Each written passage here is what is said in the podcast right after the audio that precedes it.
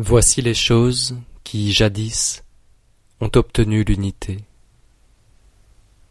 Le ciel est pur parce qu'il a obtenu l'unité. La terre est en repos parce qu'elle a obtenu l'unité. Les esprits sont doués d'une intelligence divine parce qu'ils ont obtenu l'unité.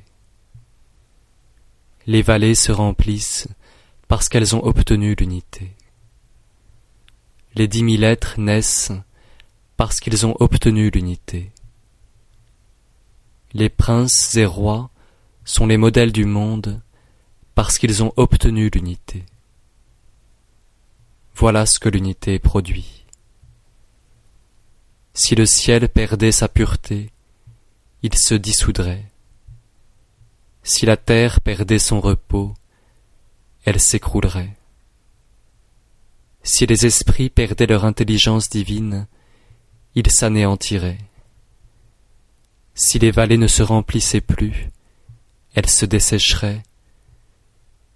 Si les dix mille êtres ne naissaient plus, ils s'éteindraient. Si les princes et les rois s'enorgueillissaient de leur noblesse et de leur élévation, et cessaient d'être les modèles du monde, ils seraient renversés.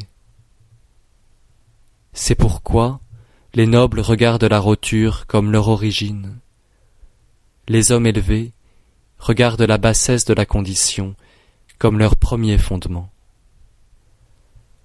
De là vient que les princes et les rois s'appellent eux-mêmes orphelins, hommes de peu de mérite, hommes dénués de vertu.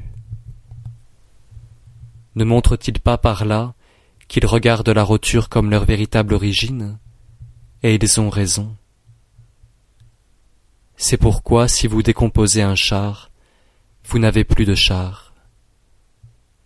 Le sage ne veut pas être estimé comme le jade, ni méprisé comme la pierre.